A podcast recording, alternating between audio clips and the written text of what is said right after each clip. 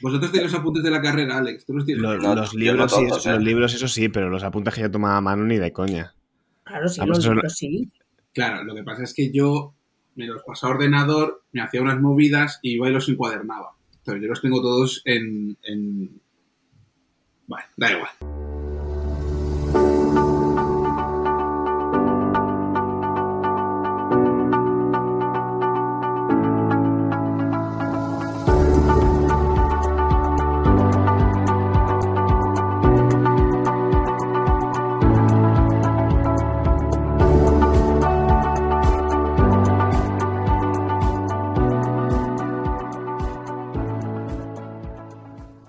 Es el penúltimo capítulo de, este podcast de No me psicoanalices y lo vamos a dedicar a algo que está pues en el punto de mira porque estamos todos de vacaciones con ganas de verano y, quería conocer vuestros métodos y formas en las que lleváis el cierre de la consulta en verano.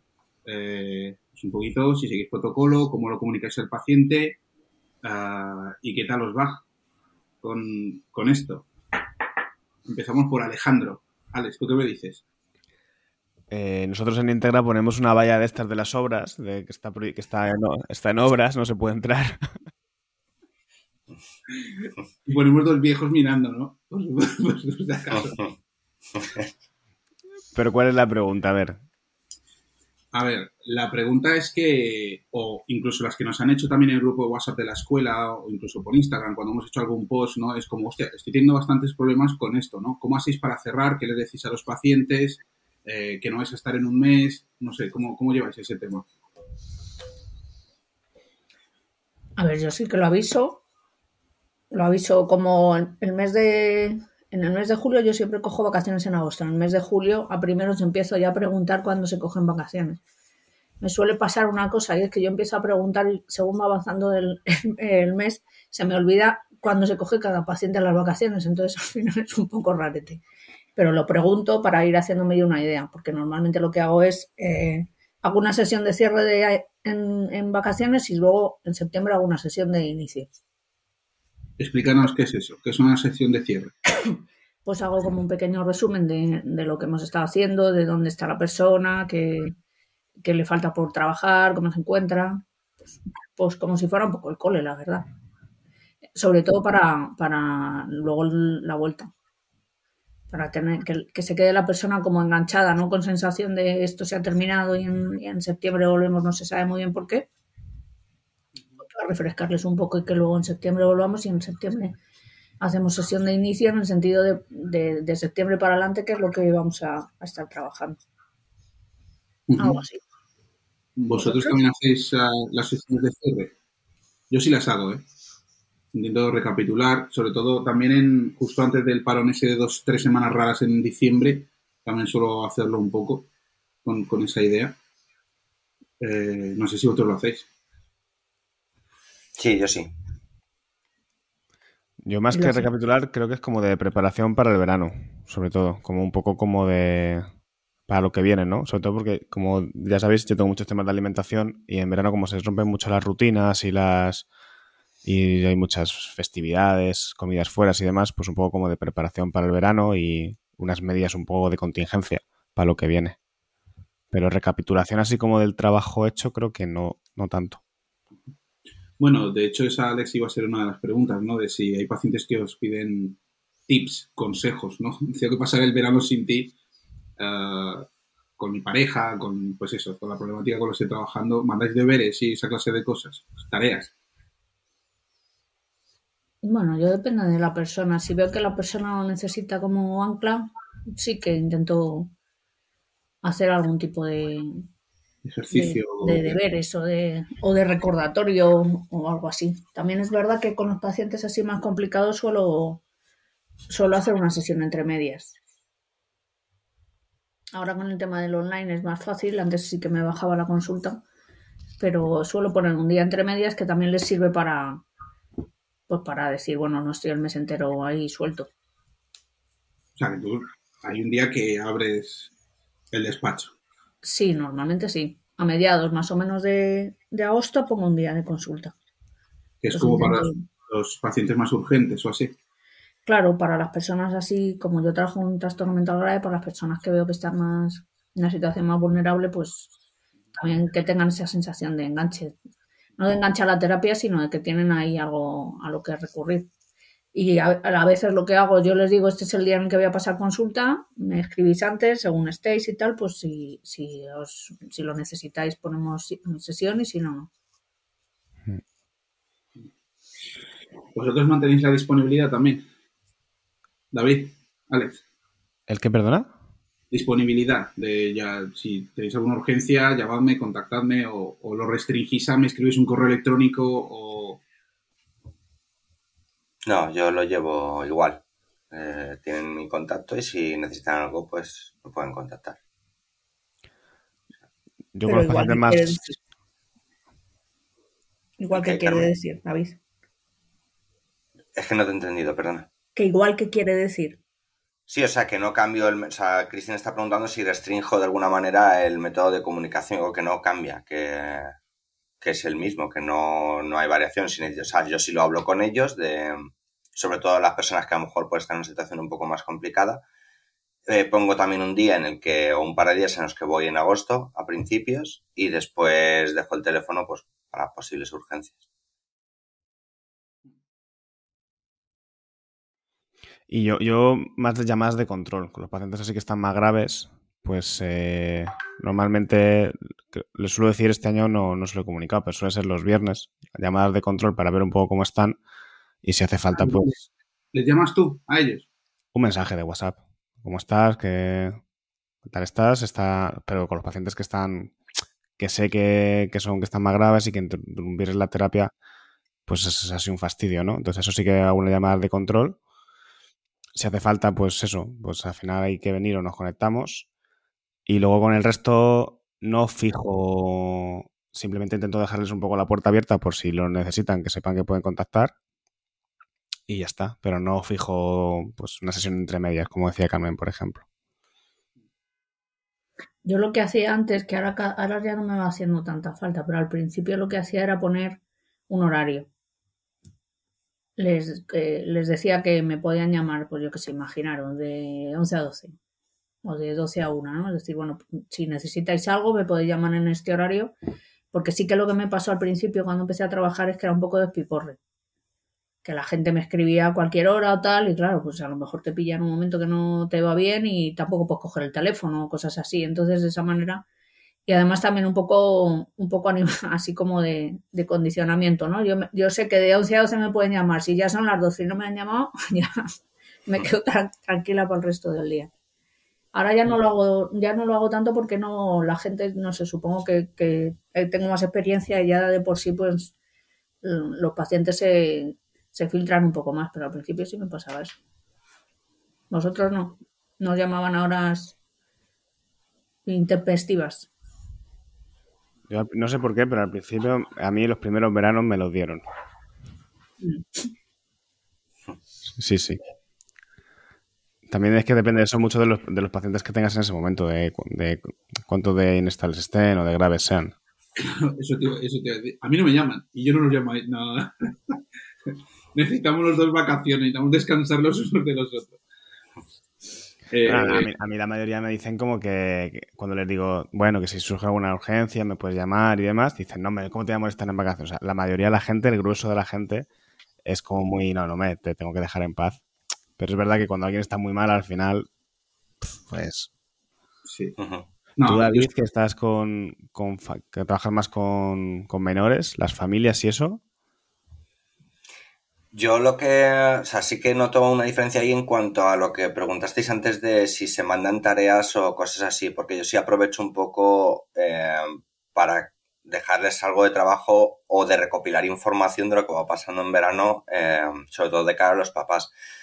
Eh, no, nosotros, bueno, yo por lo menos ahí en, con los chavales no veo mucha, mucha diferencia porque los padres al final si son padres mm, más invasivos, lo van a seguir siendo estés de vacaciones o de fin de semana. Entonces, yo sí que les explico que, o sea, no es el caso en el que yo esté dejando el contacto abierto para ellos.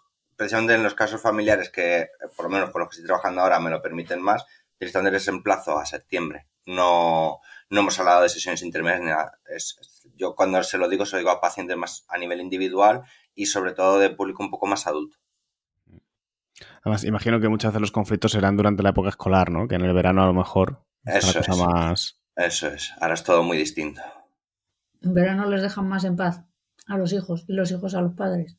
Bueno, en verano la, la, demanda más clásica es que se pase todo el día con la tablet o con el móvil o con internet. Mm. Pero bueno, un clásico. un clásico desde el 2000 hacia aquí. Antes era, era complicado. O desde claro, pero es que si vives por detrás del 2000 cristiano estás jodido. Tienes que estar en el... Si quieres trabajar con infantil juvenil tienes que vivir ya en el 2023. Entiendo, entiendo. Em, trabajemos en agosto. Es verdad que la gente pues empieza a cogerse vacaciones y tal y muchas veces te cancelan sesiones de un día para otro eh, sin avisar o te, hacen alguna puñeta de estas. ¿Eso lo lleváis bien? ¿Vosotros tenéis protocolo de, de aviso con antelación? Eh, os cuesta cobrar luego el dinero y hablar con el paciente, oye, esta consulta se debe, eh, ¿cómo, ¿cómo, lleváis esa clase de cosas? ¿Lo enmarcáis al principio de la terapia o, o, se recuerda ahí a mitad de, de mala manera? ¿Cómo, ¿Cómo, lleváis esto? Yo en agosto lo celebro. Sí, iba a decir yo. no, sé cómo, no sé cómo va a sonar, pero... Uno sabe cuando está, cuando está hasta arriba, ¿no? Porque te cancelan y casi quedas las gracias, ¿no? Hombre, si es el penúltimo, jode más, ¿no? Pero, pero vamos, yo sí, sí, ¿no? si cancelan, pues casi que me alivia un poco porque me quita carga de trabajo. De todas formas, es que yo lo de, lo de cobrar o no sí que lo aviso, pero lo aviso en reincidentes. O sea, yo al principio lo digo, pero, pero luego es verdad que a no ser que la persona si te falla una vez, pues no pasa nada, pero si, va, si reincide sí que... Pero no lo tengo puesto en ningún sitio, ni en el consentimiento informado, ni nada. ¿Vosotros sí? Yo sí. Yo, no. Yo a todos los pacientes les paso al principio de la consulta un PDF eh, con toda la información de la cuenta bancaria donde se puede hacer el pago si lo quieren hacer por transferencia y no en efectivo, de dónde está la consulta, el correo, números de contacto, eh, cuánto se cobra la sesión individual y por pareja, o sea, toda la información y se estipula que tiene que avisar con 24 horas de antelación. Si no, se tiene que abonar la consulta. A menos que sea ¿Y, cuando no lo cumplen, o sea, ¿te cuesta aplicarlo o lo llevas con naturalidad? Lo llevo con bastante naturalidad, pero hay algo que me he dado cuenta, pensando precisamente sobre el tema, y es que los pacientes con los que tengo más vínculo, no a decir mejor, sino más en el sentido de que a lo mejor llevan más tiempo, me cuesta más cobrarles a ellos. Como que ya hay mucha confianza y, me, cuesta más que a lo mejor a, la gente nueva, ¿sabes? No sé si es un proceso natural también, pero sí que me he dado cuenta al estar pensando sobre, sobre el tema. Me llamó la atención. Pero vamos, que yo sí que lo, lo enmarco desde el principio y, me resulta más sencillo después poder decirlo. Oye, que desde la información del primer día esto está dicho. ¿Y cómo juegas esa baza de cuando una cancelación es medio accidental, medio no, medio... O sea, cuando... No, pues por ejemplo, no he podido ir porque me he puesto malo. ¿Qué haces ahí? Eh, hombre, depende. Si te has puesto malo a las once y media de la noche, pues tenemos, tenemos un problema, o a las 2 de la mañana. Eh, no sé, muchos te dicen de, pues me he esperado a ver si, ¿no? Dice, estaba malo ayer, pensé en avisarte, pero me había esperado a ver si me encontraba mejor por la mañana. Y resulta que no. Uh, pues no sé, también un poco en, función de lo que decía Carmen, no reincidente, pero a lo mejor conoces un poco el perfil del paciente y sabes un poco también de lo de cuánta, cuánto se nos ha muerto. O sea, hay pacientes que tienen seis abuelas, tío, ocho abuelas porque han fallecido periódicamente cada dos meses. Entonces es, una cosa como un poco absurda. De hecho, tenía una broma con Carmen de hacer un, listado de las mejores excusas que nos dan los pacientes para no venir a, mm. consulta. Aunque ahora que estoy pensando, es, lo de las abuelas es de, malos pensados, porque, ¿no? David, con las familias que hay ahora, ¿no? Que se empieza a juntar gente que tiene eh, se, casan dos personas que tienen cuatro hijos cada una. Luego la ex se, va con otra. A lo mejor luego verdad, ¿eh? Hay que. Puede ser. como una frase de los paranoides. Hasta los paranoides tienen enemigos, ¿no? ¿Tú cobras, Alex? ¿Les, les cantas las 40 allí cuando te fallan? No, o sea, yo un poco lo que ha dicho Carmen. Yo cuando es la primera vez, depende cómo. A ver, depende cómo ha sido. Si ha sido algo que yo lo veo como muy accidental, pues ya está. Si es algo que pienso que no ha habido como mucha seriedad, ¿no? pues sí que les pregunto que les digo, bueno, la próxima vez me tienes que avisar con tal o ya te tendré que cobrar la sesión. Y ya está. Y si lo vuelven a hacer, pues ahí ya es donde empieza, a mí sí que me cuesta. Sí que me cuesta, tiendo un poco a disculpar al final, la verdad. Sí. Tiendo más También yo en, en el centro que trabajaba antes, es verdad que él estaba como muy claro. De hecho, había que hacerlo con 48 horas de antelación, no 24. Y si había si era un problema médico, tenías que traer un justificante médico. Y si era un tema por fallecimiento o algo así, tenía que ser como de, de primera línea de cercanía. No vale, ha muerto mi tío abuelo y tengo que irme a Cuenca a. ¿Sabes? O sea, era como muy. eh, como muy serio, muy formal con, con esa clase de cosas, ¿no? Pero eso a nivel de vínculo es un poco extraño, ¿no? Es poca Mm. confianza. No creo que sea una cuestión de confianza. A lo mejor ten en cuenta que es un centro que, que tenía el, el precio de la visita muy, muy bajo eh, y creo que necesita para que se funcione saber que el paciente va a consulta, porque si de, de eso te falla la mitad, o sea, era una forma de, de adquirir compromiso con el paciente y, y que tenía una lista de espera a veces de 200 personas o 300 personas. Mm. Entonces, si tú no estás haciendo un uso adecuado de este servicio, hay otras personas que a lo mejor lo están necesitando que sí. Y, y desde ahí, pues, no sé, era complejo y no sé, me quedé un poco, a lo mejor, queriendo sin querer un poco ese, ese formato, pero más flexible. Em, sí, no sé. Tengo, tengo una duda práctica. Tú les das un, un, un documento con tu número de cuenta a todos los pacientes. Sí, Y eso no es un poco peligroso. Alguno te domicilia la luz, ¿eh? eh, ¿Has fijado? A, sí. A lo mejor te están cobrando algo y no te has dado cuenta. ¿a vosotros cómo, cómo os hacen una transferencia? ¿Cómo os pagan las, las consultas? Pero no lo pongo en un papel y se lo doy a todo el mundo, independientemente de si me van a pagar en efectivo o por transferencia. Carmen se lo susurra al oído al paciente. Así como cuando... Me siento en el sillón de- hipnosis. Y se lo pasa por la mesa, lo desliza por la mesa como en las películas, tío. Ay. ¿Tú qué haces? ¿Les mandas un WhatsApp? Yo, le, oh, por ejemplo, sí. Que se Ah, bueno, ahora con lo, de, con lo de Pizun es más, es más cómodo porque, porque como solo tienes que dar el teléfono, pues ya está. Pero no sé, yo miraría la cuenta, ¿eh? no vaya a ser que tengas ahí, como dice Ale, la luz de alguien domiciliado. No sé, me parece un poco extraño, eh, pero bueno. Bueno, Es que no, no, no me gusta el Bizum, no hago Bizums. David puede ser testigo de ello. Soy testigo de muchas cosas y esa es una de ellas. Ajá. Eh. Didi, Cristian. dime, dime. No, yo os iba a hacer una pregunta que se me estaba ocurriendo, es eh, si tenéis un tiempo mínimo de, de días que necesitáis para, para olvidaros de que sois psicólogos. O sea, yo necesito menos una semana, dos semanas, un mes, para no para descontaminarme un poco. Uf, olvidarme que soy psicóloga o olvidarme de los pacientes. A disociarte lo suficiente y creer que tienes vida y, y- No, no te olvidas, Carmen, en verano de que eres psicóloga. Yo sí que me olvido. Yo cuando estoy ahí, bueno, no voy a decir dónde, pero me olvido bastante. no haciendo dónde, ni haciendo qué, ni con quién, ni... A mí me siento un poco, No, pero- me siento un poco psicólogo ahí.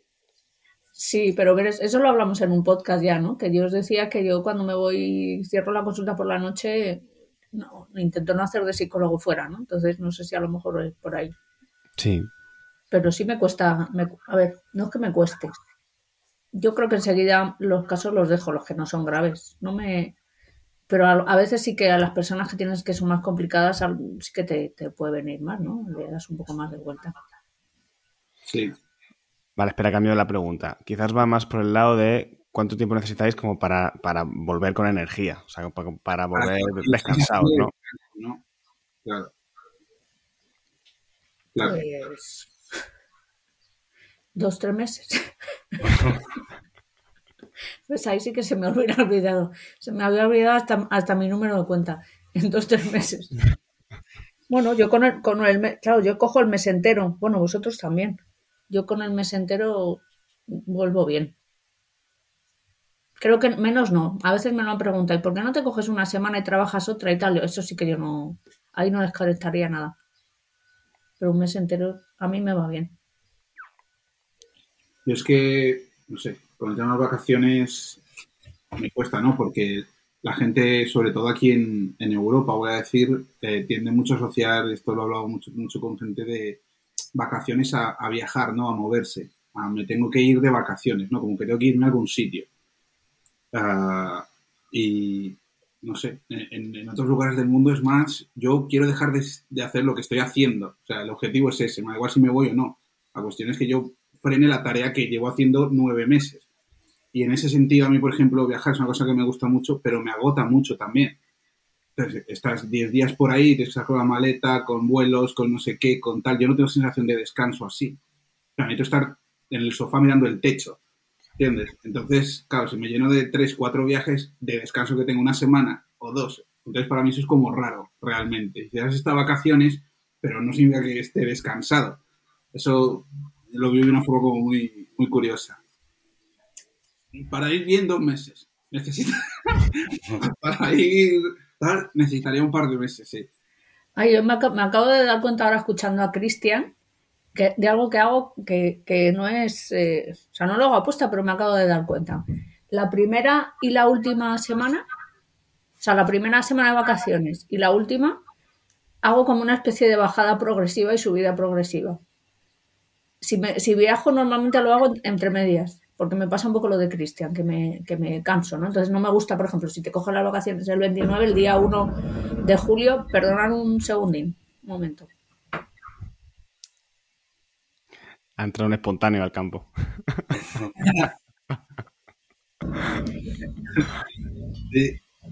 que eso, hago como una especie de subida y bajada no me gusta irme el día uno directamente de, viaje porque me, agota, como que sí que tengo que ir bajando progresivamente. Eso muchas veces a los pacientes con mucho estrés les pasa, no sé si vosotros. Ahí sí que hago, por ejemplo, una recomendación también. Les aviso de, que a la gente muy estresada con mucho volumen de curro como a mí, si haces un parón de golpe te pega ahí un petardazo estupendo. O sea, la gente se agobia, tiene como mucha ansiedad. De hecho, de alguna forma un poco, si miras el calendario, por ejemplo, este año, si no recuerdo mal, creo que el 1 de septiembre o algo así cae, no sé si jueves o viernes, ¿no? Y ya tú dices, llegar a trabajar el jueves o el viernes es absurdo, es como ya empiezo el lunes, ¿no? En plan, tiene que haber una, como un periodo de, transición a... Y además, el lunes es 13, ¿no? Me parece. Entonces, que tampoco es buen día para empezar, ya lo pasamos a la siguiente. Exactamente. O sea, tú empiezas el 13, Alex. ¿Te has cogido hasta el 13? Parece ser que sí. Claro, bueno, eh, no, no, o sea, no lo he cogido aún, pero era mi idea, seguro que luego no, ¿eh? Pero creo que es que es lo que dice Cristian, ¿no? Que sí, es pero, el... el primer lunes es 5. Sí, el primer ah, además, además no es lunes 13, es martes 13. O sea que ya empiezas el miércoles. Claro, porque yo, yo el lunes no paso consulta, así que. Ah, claro, claro. Eh, ¿Os preocupa que el paciente se, desconecte de la, de la, consulta, digamos? ¿O eso forma parte del objetivo también, de que, de que él descanse? De, no sé si de, de, tener la sensación de que cerráis persiana y, y, que no vuelvan, ¿no? Perder pacientes, por así decirlo, en lo que tiene que ver más con lo laboral económico y en lo que tiene que ver más con lo puramente psicológico, si, si tiene la sensación de que, de que se, se, desconectan del trabajo que se ha estado realizando a lo largo de todo el año. Uh, ¿Cómo, lo veis eso? ¿Tenéis esos miedos, esos reparos? David. No, no especialmente, porque como te he dicho, la última sesión que hacemos antes de la antes del cierre, antes de que me vaya, suele ser un poco de ver por dónde vamos, eh, hacia dónde vamos, y si establecemos algún objetivo entre medias para que vaya probando cosas de las que hemos estado hablando o se recomienda alguna lectura. Entonces, en ese sentido, en principio, mm, estoy tranquilo también, bueno, lo que pongan ellos de su parte. Eh, yo te hablo de lo que yo genero desde la consulta. Alex. No, no tengo, no tengo esa sensación de miedo. Eh, lo que sí puede pasar a veces es que pues alguien después de las vacaciones siente que ya no, no, necesita continuar y suele venir, tienes un par de sesiones, lo hablas y A mí es que me da una alegría cuando un paciente deja de venir porque suele ser señal de que está mejor. Entonces, no, la verdad es que no. Y por falta de curro ya sabes que estamos a tope, o sea que en ese sentido no. No. A lo mejor en otros momentos de mi vida que iba más justo, sí, pero ahora mismo la verdad es que no. ¿A ti, Cristian? ¿Te da cosa o...? A mí alguna vez sí que, sí que me ha dado, sobre todo por el tema de, claro, al final en julio ya hay bastante menos pacientes, en agosto si paras o no trabajas, al final mes y medio prácticamente que tienes ingresos y por algunos compis con los que yo he hablado sí que tienen como, como ese miedo, ¿no? De empezar septiembre como, como muy, muy vacíos, ¿no? de hecho, hay mucha gente que, que, entre comillas, se ve obligada a trabajar en agosto. Dice, yo me cojo una semana o dos, pero tengo que trabajar porque necesito, no sé, tengo hijos a, a una hipoteca, lo que sea, ¿no? Entonces, eh, como desde ahí sí que necesitan como tener esa certeza de que en septiembre van a tener esa continuidad con la que terminaron en junio, julio, por así decirlo. Sí, es, comprensible. A ver, yo creo que todos hemos pasado por ahí en algún momento. En, esa, ¿no? en ese miedo. Pero lo estáis diciendo más por la parte económica o por... Sí, lo preguntaba en, lo, en lo económico y también en lo psicológico en cuanto al trabajo realizado con, con los pacientes. Eh, pero bueno, dicen ellos, eh, David y, Ale son dos toros y están tranquilísimos de la vida, confían plenamente en, todo cuanto hacen y, sus pacientes son fieles a menos poder. No, estaba pensando, a lo mejor sí te puede dar un poco de cosa cuando una terapia justo está arrancando o estás empezando a entrar bien o tal y justo se te, tienes, te ves obligado a interrumpir, ¿no? A lo mejor eso sí que es un poco putada. Es Pero os hiciera ahora, cuando os entran pacientes nuevos que sabéis que os vais en una o dos semanas, ¿cómo, cómo, encuadráis la situación? Yo intento no, yo en esta época estoy intentando no coger precisamente por eso, coger nuevos. Porque a lo mejor eso pasan dos semanas y luego vas a parar y, Desde lo que estábamos hablando, precisamente mucha gente dice es que esa primera sesión puede ser el enganche para que luego vuelva en septiembre, ¿no? Si no lo veo, a lo mejor se busca otro terapeuta, busca otro lugar. Eh, es que como soy muy ordenadita, cuando, cuando cojo a alguien en julio que intento no coger, les hago primero, o sea, les enmarco desde vamos a trabajar en julio la parte de la evaluación, hago la devolución antes de vacaciones y ya les dejo ahí un poco con los deberes mentales en agosto y, para volver en, septiembre. Claro, pero ahí ya, necesitas tres, cuatro sesiones de mm. margen. Sí. Mm. Y la sesión de reencuadre, al, volver, eh, ¿empezáis suave o nos habíamos quedado en esto? ¿O es más de, bueno, ¿qué has hecho este verano? Cuéntame, ¿es una sesión como de ponerse al día o cómo, cómo hacéis? Yo sí, hombre, pregunto por el verano, ¿no? También. Ah, y luego, ah, luego os hago yo una pregunta sobre esto. Eh, pregunto sobre el verano y, ya desde ahí voy cogiendo información que tenga que ver con la terapia y ya enlazo con, con la terapia. Les cuentas tus vacaciones. Y te iba a hacer esa pregunta a ti, Cristian. Si le, si les cuentas tus vacaciones. ¿Contestáis vosotros y os preguntan qué habéis hecho?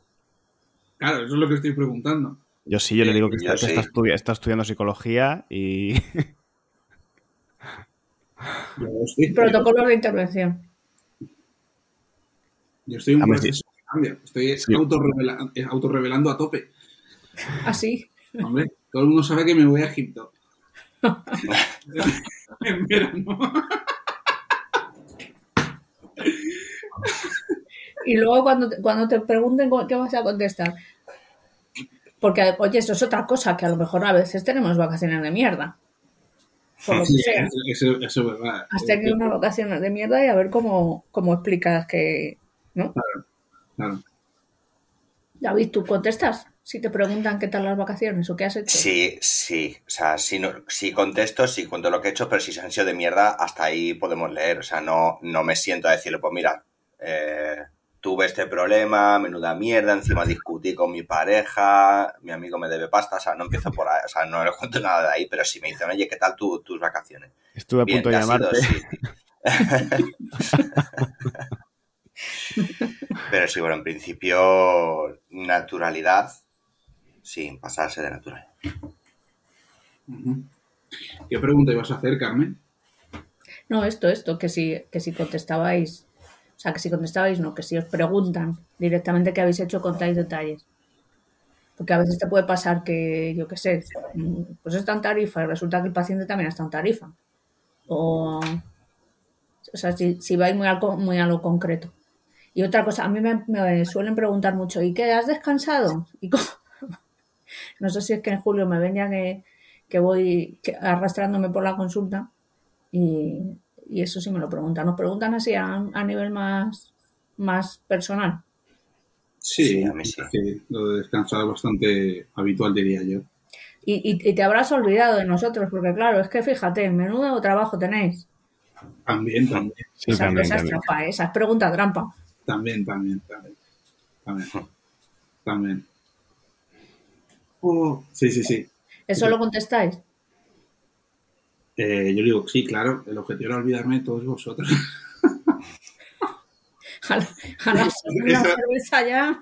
Esa era exactamente la idea. eh, yo digo que sí, que he descansado, que me he hecho algún viaje, si preguntan dónde les digo dónde y, ya está. Si han estado ellos o no y no sé, que hice buenas fotos. ¿Nunca, habéis coincidido con un paciente por ahí de vacaciones a algún lado? Eso ya sería so much. Eh, yo no. Pero claro. No sé, a mí me quiere sonar que he visto a alguien, pero ahora mismo no me acuerdo.